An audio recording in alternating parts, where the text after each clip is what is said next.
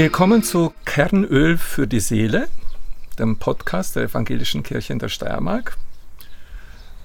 Wir befinden uns auf den schönen Wegen des Lebens in der lebendigen Steiermark. Heute kehren wir ein im Paradieschen bei Christel Junesch. Grüß dich, Christel. Hallo Wolfgang. Wir kennen uns schon länger. Ja. Ich möchte jetzt gerne die Vorstellungsrunde mit dir für unsere Hörerinnen und Hörer so machen, dass ich vier Fragen stelle, Entscheidungsfragen, und du antwortest ganz spontan und schnell darauf, nämlich Wurzel oder Frucht? Beides. Sommer oder Winter? Sommer. Haus oder Zelt? Haus. Reden oder Schreiben? Das beides. Hm. Okay. Hm. Hast du auch ein paar Fragen an mich? Ja. Tomate oder Apfel? Tomate. Hund oder Katze? Hund. Mhm. Rose oder Margarete? Margarete. Mhm. Morgen oder Abend? Morgen. Okay. Interessant.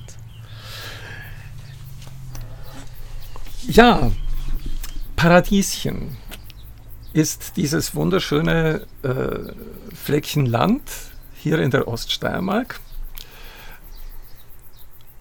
Was passiert im Paradieschen? Stellst du uns kurz vor, dieses, dieses Fleckchen Erde, auf dem du mit deiner Familie lebst? Einerseits ist es das Fleckchen, wo wir leben, wo wir gedeihen und mit uns noch ganz viel mehr. Es ist gleichzeitig ein kleines Fleckchen, wenn man es vergleicht mit anderen Bauernhöfen, aber es ist ein riesiges Fleckchen, wenn man bedenkt, dass wir Schafe, Hühner, Enten, 1000 Regenwürmer mindestens und ganz, ganz viel Gemüse hier wachsen und gedeihen lassen, mit und neben uns.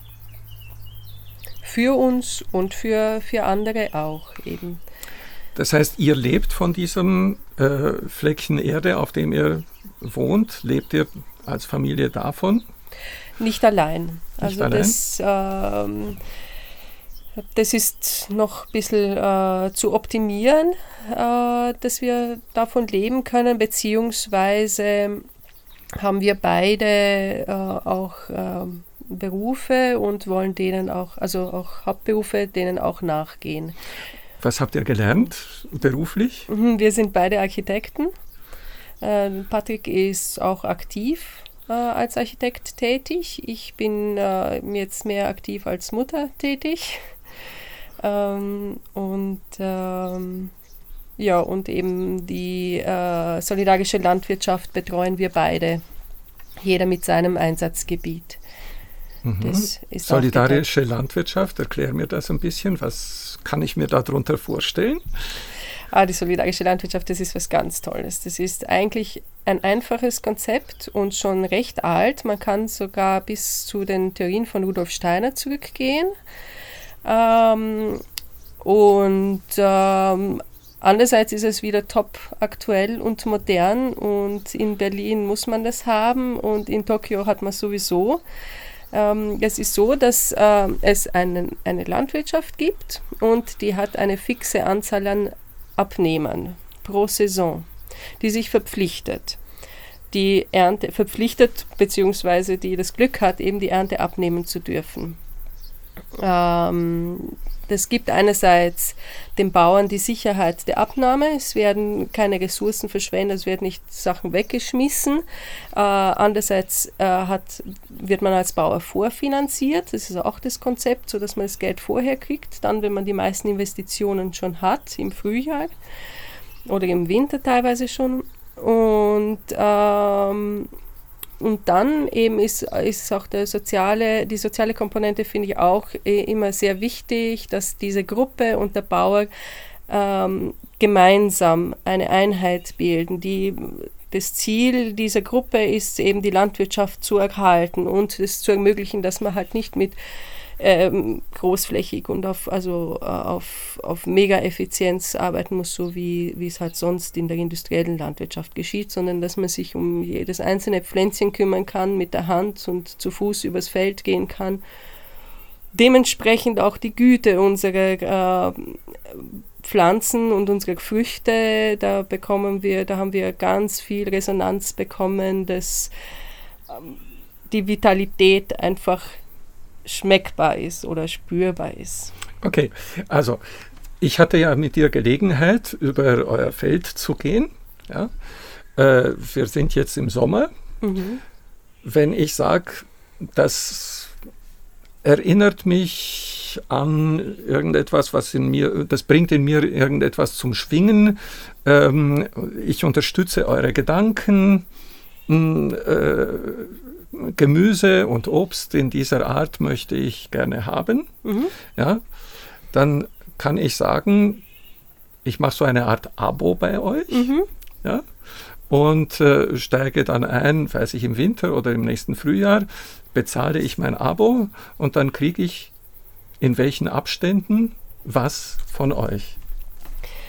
Wenn man so ein, nennen wir es jetzt mal Abo hat, äh, dann bekommt man bei uns ab äh, Ende, circa Mitte, Ende Mai, wöchentlich oder zweiwöchentlich ein, ein, einen Anteil. Äh, ein Anteil ist, sollte reichen für zwei Vegetarier pro Woche. Uh, und das eben, wir haben uh, hauptsächlich Freilandkulturen, uh, bloß die Tomaten, weil wir halt in, in Österreich leben, sind unter, unter Folie, damit wir sie möglichst lang auch beernten können. Und dementsprechend ist, ist alles wetterabhängig und wir, äh, äh, also wir haben halt Gemüse, das saisonal und regional ist. Beziehungsweise auch ein paar lustige Sachen, so wie Tomatillos, die sind jetzt, meine Kartoffeln sind ja eigentlich auch nicht regional, aber äh, Tomatillas sind auch noch nicht so eingebürgert oder andere. Also wir probieren immer auch ein bisschen was, äh, ein paar Überraschungen gibt es dazu. Okay, du sagst, weil wir in Österreich leben, konkret hier in der Oststeiermark, ihr seid beide von euren Wurzeln her nicht in der Steiermark ursprünglich beheimatet. Mhm. Ja, ich habe gefragt, Wurzel oder Frucht. ja. Erzählst du einmal etwas von euren Wurzeln, wo ihr herkommt mhm, und warum ihr eure Früchte genau hier in der äh, Oststeiermark erntet? Also Patrick, mein Lebensgefährte, äh, stammt aus äh, Südtirol, nämlich aus äh, unmittelbar neben Meran, aus St. Peter. Ähm, ist seine Großeltern sind Bergbauern und äh, seine Eltern äh, haben auch eine Landwirtschaft. Was wächst dort? Äpfel. Okay, also ziemlich Monokultur. Ja. Ja. ja. Okay. Es, ja. Also, das sind seine Wurzeln. Das sind seine Wurzeln, genau. Und ähm, meine Wurzeln sind in Siebenbürgen wir sind relativ viel herumgereist, da mein Vater Pfarrer war und äh, ja halt immer wieder die Pfarre gewechselt hat. Aber ich fühle mich in Hermannstadt, also auch im Zentrum von Siebenbürgen oder ja in der Mitte. Hm, das ja wäre so mein, mein Zuhause, ja. Ja, von Wurzeln her. Mhm. Und jetzt, äh, wieso ähm, erntet ihr eure Früchte in der Oststeiermark? Was hat euch zusammengeführt und hierher geführt? Ja, wie gesagt, wir haben Architektur studiert und haben uns in Graz kennengelernt. Mhm. Ähm, Im äh, Zeichensaal, ein schöner Treffpunkt auf der TU Graz.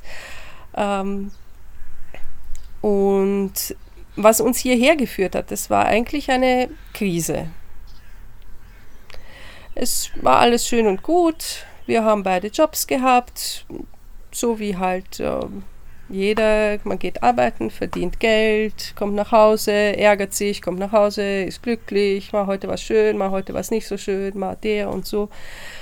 Aber dann ähm, kam Fridolin, unser erster Sohn.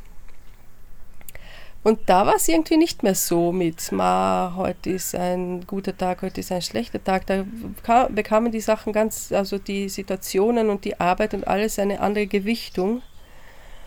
Und das hat uns beide sehr zum Nachdenken gebracht. Äh, Patrick war dann wirklich unglücklich mit seinem Beruf oder mit, seinem, mit seiner Tätigkeit, wo er gerade äh, im Einsatz war, weil er da viel arbeiten musste am Wochenende und ich war zu Hause mit dem Baby und ähm, es war halt nicht so das Familienleben, das wir uns vorgestellt hatten vorher. Ich meine, sowieso ändert sich vieles, wenn man das erste Kind bekommt, was man gar nicht weiß, was sich da alles ändert. Ähm, und für mich war das auch ein, ein äh, dadurch, dass die Geburt nicht so verlaufen ist, wie ich es mir vorgestellt habe, nämlich weit ab von Selbstverantwortung, von ich darf über meinen Körper bestimmen, ähm, das war eben nicht und das ähm, brachte mich dann auch auf den Weg zu sagen, ich, ich möchte ich möchte mich nicht einschränken lassen von Regeln, die ich nicht äh, gutheiße, von ja, einfach so eingebürgerte Glaubenssätze, die schon längst überfällig sind oder und die einfach nur der Routine oder der Tradition wegen beibehalten werden oder, des aus, aus, oder einfach aus Unwissenheit. Mhm. Also du wolltest dich nicht einschränken lassen? Genau. Und äh, wir wollten einfach schauen, dass es uns gut geht. Also darum ging es primär. Einfach, dass es uns gut geht. Ähm, und dann haben, haben, wir, haben wir halt so ein, ein Brainstorming gemacht, ein kleines, familiäres. Und äh, da kam halt eben wieder der Wunsch auf, eben einen, einen Hof zu haben. Da hatten wir uns in Südtirol umgeschaut, das äh, war irgendwie nicht so in unserer Preisklasse. äh, und ähm, zufällig haben wir dann eben, also zufällig, ja, äh, diesen Hof hier gefunden der, wir waren besichtigen, haben eine Nacht drüber geschlafen und am nächsten Tag haben wir unterschrieben. Das war ein schneller Entschluss. Ja, das war ja Liebe auf den ersten Blick. Okay. Was unterscheidet das Paradieschen vom Paradies? Nicht viel. Das Paradieschen ist das Paradies, so wie unsere ganze Mutter Erde das Paradies ist. Mhm. Das heißt, Du, äh, Paradies ist ja oft so Projektionsfläche für Wünsche, die sich in, auf der Erde nicht erfüllen lassen. Sagt man, das kommt dann möglicherweise nachher. Mhm. Äh, das, das müssen wir uns, die, die, die, die Vollkommenheit, die Vollendung, die müssen, auf die müssen wir noch warten, weil wir in dieser Welt die Dinge unfertig und unvollendet erleben. Du sagst aber, eigentlich gibt es, gibt es hier Erfüllung in diesem und, und daher Paradies auf diesem Fleckchen Erde für euch, oder? Definitiv. Und das äh, sehe ich eben, wie gesagt, nicht nur in unserem Paradieschen, das ein, ein Ausschnitt davon ist. Ein schöner, ähm, sondern ähm, generell. Also ich äh, mag eben diese Häschen, Karotten an der Angel, ähm, Politik oder Spiritualität nicht, dass man sagt, das Paradies kommt erst nachher und dafür muss man ins Jenseits kommen und um ins Jenseits zu kommen, muss man halt dieses und jenes hier machen und ein guter Mensch sein, sondern ich äh, möchte daran glauben, dass wir alle gut sind, dass jeder äh, oder ich glaube daran, mhm. äh, dass jeder gut ist, zumindest ganz tief drinnen, auch wenn die Handlungen nicht, nicht alle so heilsam oder angenehm sind für das Gegenüber, aber ähm, mh, mm, es, ähm, es ist in diesem, also ich, ich sehe, ich finde das schade, dieses Leben so zu leben, in dem Glauben, dass es erst nachher schön wird. Okay. Und ihr findet hier Erfüllung auf eurem wir finden, wir finden definitiv Erfüllung, auch wenn es jetzt äh, im Außen nicht immer so ähm, harmonisch ist. ähm, einerseits, weil wir eine Kleinfamilie sind, äh, die abseits lebt, andererseits, weil wir viel, viel Arbeit haben, die, ähm, wo die, der Tag einfach zu kurz ist. Ähm, aber es ist trotzdem ein, eine, eine ganz andere Energie und eine andere Kraft hier, merke ich äh, einfach, äh, wenn ich nach Graz reinfahre, auch wenn ich Graz sehr gerne nach Graz reinfahre, aber da, da ist Hektik, da ist Konkurrenz, da ist äh, Anonymität und, und bei uns merke ich, da kommt man einfach her und, und, und das merke ich auch bei den Besuchern, da geht es immer auf und alle so, wow. Und boah, das äh, mhm. so also geflasht. Das, das Selbstbestimmen können im, im eigenen Leben, das lässt sich hier gut verwirklichen für euch? Das lässt sich gut verwirklichen. Das war auch ein Wunsch von uns, eben äh, viel miteinander zu sein. Also Patrick und ich als Paar, dass, dass wir nicht äh, 9 to 5 jeder in sein anderes Büro geht, äh, sondern dass wir viel miteinander arbeiten. Wir arbeiten gern miteinander. Es ist auch schön, eben dann, wenn es mal nicht ganz so reibungslos ist, dass wir trotzdem zu einer Lösung, wir es schaffen, zu einer Lösung zu kommen und eben auch die Kinder einzubinden. Und da haben wir auch ähm, an, nicht gleich den, den jetzigen Weg eingeschlagen. Fridolin war in der Kinderkrippe mit zwei, mit drei im Kindergarten und dann, wie er vier war, äh, wollte er nicht mehr in den Kindergarten gehen. Und da haben wir halt, für mich war der Gedanke des Freilernens schon länger so im Hinterkopf irgendwo, aber ich habe mich halt auch nicht getraut aus dieser gewohnten Struktur, aus diesem, ähm, ja, man geht halt in die Schule und äh, das ist normal und Kinder brauchen andere Kinder und Kinder brauchen gleichaltrige Kinder und so. Und äh, mal aus diesem Gedankengut herauszukommen und zu sehen, das stimmt so nicht. Nicht jedes Kind braucht das. Und das, was die Kinder brauchen, hängt auch sehr viel damit zusammen, was die Eltern brauchen und dass das so ein, ein Komplex ist, dass alles äh, äh, das zusammenläuft. Und äh, da sind wir dann also jetzt seit vier Jahren Freiler eine Freilernerfamilie. Und da ist nicht nur Fridolin, sondern da sind inzwischen noch andere Geschwister, die daran beteiligt sind.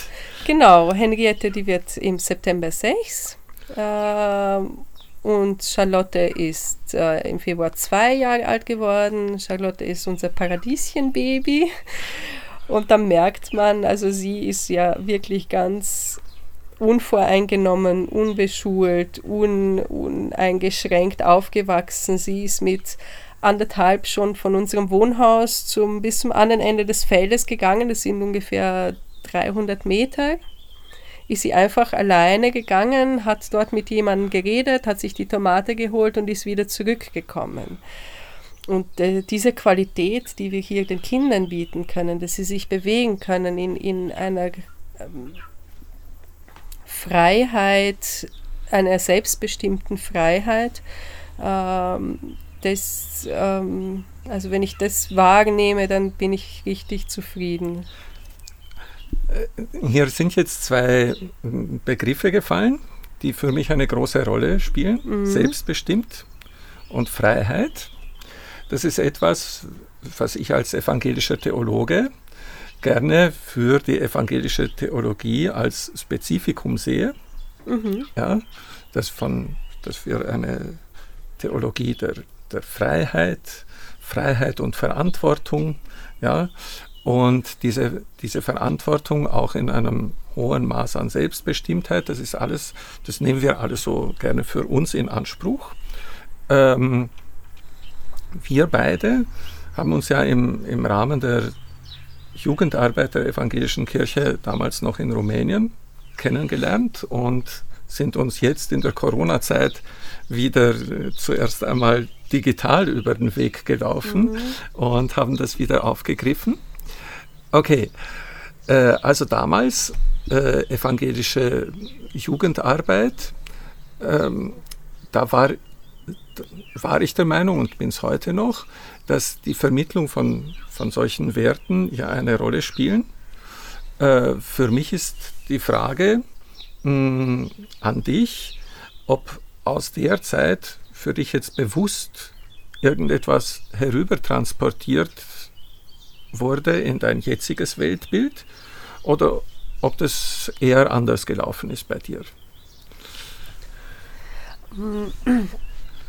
Also für mich hat die, ähm, die Jugendgruppe in, in Rumänien war für mich dann so mit 15, 16 schon nicht mehr ganz so aktuell. Da war ich dann eben im, im Internat und äh, nicht mehr so in, in meinem Familienverbund äh, drinnen, weil ähm, da, war, da war, war der Glaube auch, also soll ich sagen, der Glaube im evangelischen Sinne war für mich sehr, ist für mich sehr stark mit, mit meiner Familie oder dann im größeren Sinne mit dem Freundeskreis äh, verbunden. Das ist eher eine soziokulturelle äh, Geschichte als eine spirituelle gewesen für mich. Aha, Glaube eher soziokulturell als spirituell.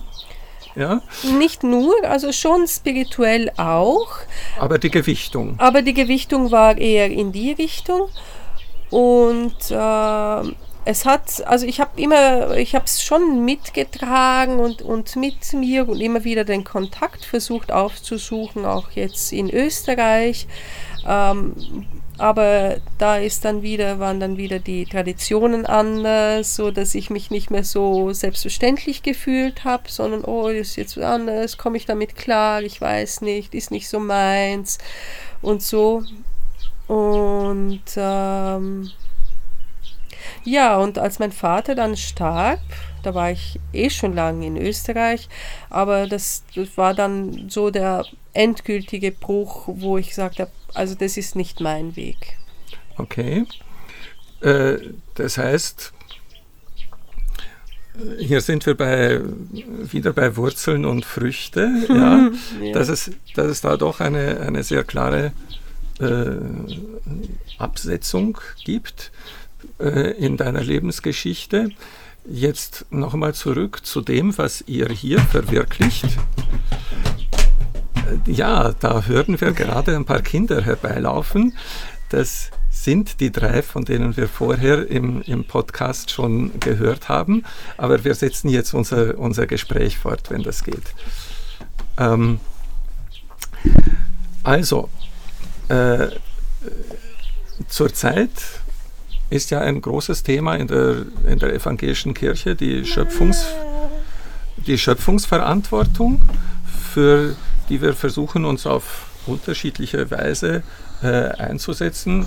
War für mich auch mit ein, ein Grund zu sagen, Podcast heute im Paradieschen, das passt zu diesem großen Feld dessen, was das Leben äh, ausmacht, in dem sich unsere evangelische Kirche in der Steiermark bewegt, ja, weil wir eben uns sehr intensiv Gedanken darüber machen, wie wir verantwortlich mit der Schöpfung umgehen. Ja.